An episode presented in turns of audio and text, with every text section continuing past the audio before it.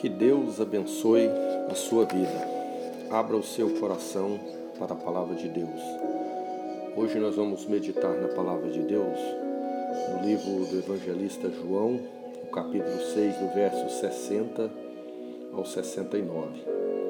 A nossa palavra hoje traz como título Para quem iremos nós? Hoje nós aprendemos que a palavra da cruz vem como espada para nos limpar isso às vezes dói, mas para onde iremos se só o Senhor pode nos levar para a presença de Deus? Que Deus abençoe a sua vida, que essa palavra, que essa reflexão possa ser uma bênção na sua vida e possa te ajudar, possa te esclarecer acerca da palavra de Deus. João capítulo 6, do verso 53 ao 55, diz o seguinte: Jesus, pois, lhes disse: Na verdade, na verdade vos digo, que se não comerdes a carne do Filho do Homem e não beberdes o seu sangue, não tereis vida em vós mesmos. Quem come a minha carne e bebe o meu sangue tem vida eterna, e eu ressuscitarei no último dia porque a minha carne verdadeiramente é comida e o meu sangue verdadeiramente é bebida. O Senhor Jesus estava ensinando aos seus discípulos acerca da crucificação, acerca do plano de salvação para a humanidade. E aqui ele estava ensinando acerca é, da doutrina da Santa Ceia, que após a sua morte, que nós iríamos participar do pão e do vinho que simbolizava o seu corpo e o seu sangue. E muitos dos discípulos ali não entenderam aquilo e não receberam aquela palavra.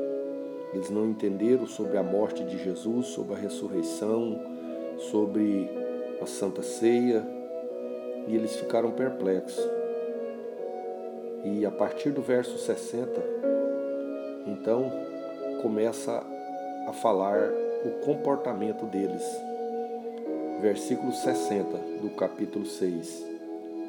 Muitos, pois, dos seus discípulos, ouvindo isso, disseram: Duro é esse discurso quem o pode ouvir? Sabendo, pois, Jesus em si mesmo que os seus discípulos murmuravam disto, disse-lhes: Isso escandaliza-vos? Ou seja, a partir daquela palavra, é, muitos dos seus discípulos eles eles disseram: duro é discurso. Quem pode ouvir? Ou seja, nós não queremos mais continuar, nós não queremos mais ouvir palavras tais como esta. E nos dias de hoje, nós vemos isso se repetir. Muitas pessoas, às vezes, recebem a palavra de Deus de bom grado, mas ao ouvir uma palavra que vai de encontro com seus pecados, que vai de encontro com seu erro, ou que vai de encontro àquilo que ele acredita, que ele defende, ele fecha o coração, ele endurece o coração e aí ele abandona o Senhor. E foi isso que aconteceu com muitos dos discípulos do Senhor ali. Muitos ali, a partir daquele discurso, eles, eles decidiram voltar para trás. Mas o Senhor Jesus estava atento e ele continuou dizendo: Que seria, pois, se visseis subir o Filho do Homem para onde primeiro estava? O Espírito é o que vivifica, a carne para nada aproveita, e as palavras que eu vos digo são Espírito e vida. A palavra de Deus é Espírito e é vida, ela nos vivifica, ela nos traz vida só que é vida espiritual. palavra de Deus ela nos limpa, nos limpa. Ela é como um machado que limpa, é, limpa as impurezas, que limpa os brotos da velha natureza. Verso 64. Mas alguns de vós que não creem, porque bem sabia Jesus que desde o princípio quem era os que o não criam e quem era o que havia de entregar. E dizia isso, e dizia isso por por isso vos disse, e dizia, por isso vos disse que ninguém pode vir a mim se por meu Pai não lhe for concedido. Desde então muitos dos seus discípulos tornaram para trás e já não andavam com ele. Desde aquele momento, muitos discípulos entristeceram e voltaram para trás e já não andavam mais com o Mestre. Jesus que curava os enfermos, que dava vista aos cegos, cegos, que ressuscitava os mortos, que alimentava a multidão faminta. Agora trouxe uma palavra mais dura, trouxe uma palavra é, acerca da sua morte, acerca da ressurreição. Eles não entenderam, porque as palavras de Deus só se entende pelo Espírito de Deus. O homem carnal, o homem natural, jamais vai entender os planos de Deus e os projetos de Deus. E agora, muitos decidiram voltar atrás. O Senhor Jesus então faz uma pergunta para os seus discípulos. Então disse Jesus aos doze: Quereis vós também retirar-vos? Jesus perguntou para os seus discípulos, seus doze discípulos: E aí, e vocês também não querem retirar? E eu faço uma pergunta para mim e para você neste momento. Nós também estamos pensando, talvez, em retirar, em voltar atrás, em não continuar a caminhada, porque às vezes nós não concordamos com uma palavra, porque às vezes nós não recebemos uma palavra, porque nós não entendemos, porque às vezes nós estamos carnais, não estamos é, dando lugar para o Espírito e não compreendemos a palavra de Deus. Será que nós vamos pensar em voltar atrás? Muitos estão pensando em voltar atrás, mas eu te digo neste momento: não volte atrás.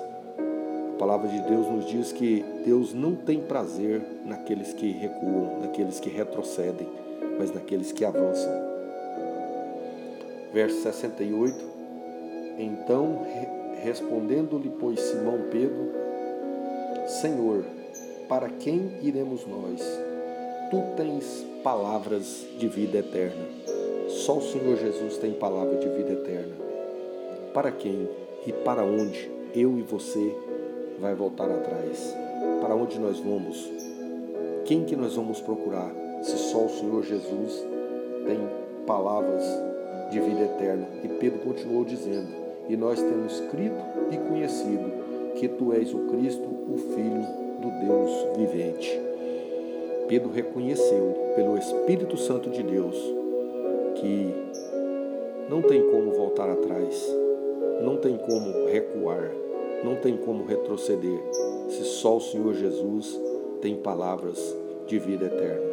Só Ele pode perdoar os nossos pecados, só Ele pode escrever o nosso nome no livro da vida, só Ele pode nos levar para as mansões celestiais. Que Deus abençoe a sua vida, que você não venha recuar, que você não venha pensar em recuar, em retroceder, que nós não venhamos a dar lugar para o inimigo das nossas almas e pensar em recuar por uma palavra, por um pensamento, por alguém que não é, nos cumprimentou, ou que não, não nos deu atenção, por alguma coisa que nos entristeceu, que nos contrariou, é, que nós venhamos fixar, como está escrito na carta aos Hebreus, no capítulo 12, o verso 2, olhando para Jesus, autor e consumador da nossa fé. Que eu e você venham olhar simplesmente e somente para Jesus, que é o autor e o consumador da nossa fé. Que Deus abençoe a sua vida. Eu quero orar por você. Maravilhoso Deus e eterno Pai, neste momento, meu Deus e Pai de nosso Senhor Jesus Cristo, eu te apresento, papai, cada um dos meus ouvintes nesta manhã e te peço que o Senhor abençoe a cada um. Quero te pedir que, se alguém está triste neste momento, pensando em retroceder, pensando em recuar, que o Senhor possa repreender a tristeza, que o Senhor possa alegrar o coração, que o Senhor possa retirar este pensamento. Alegra cada um, fortalece. Eu quero te pedir neste momento que o Senhor repreende toda enfermidade e todo mal. Abençoa os meus ouvintes, curando, curando o corpo físico, curando também a alma e dando força, dando ânimo e dando perseverança na sua presença. Eu te peço neste momento, em nome de Jesus, para a glória de Jesus. Amém. Fique com aquele que morreu, que sofreu, morreu e ressuscitou ao terceiro dia e que está à direita de Deus intercedendo por nós. Fique com o Messias.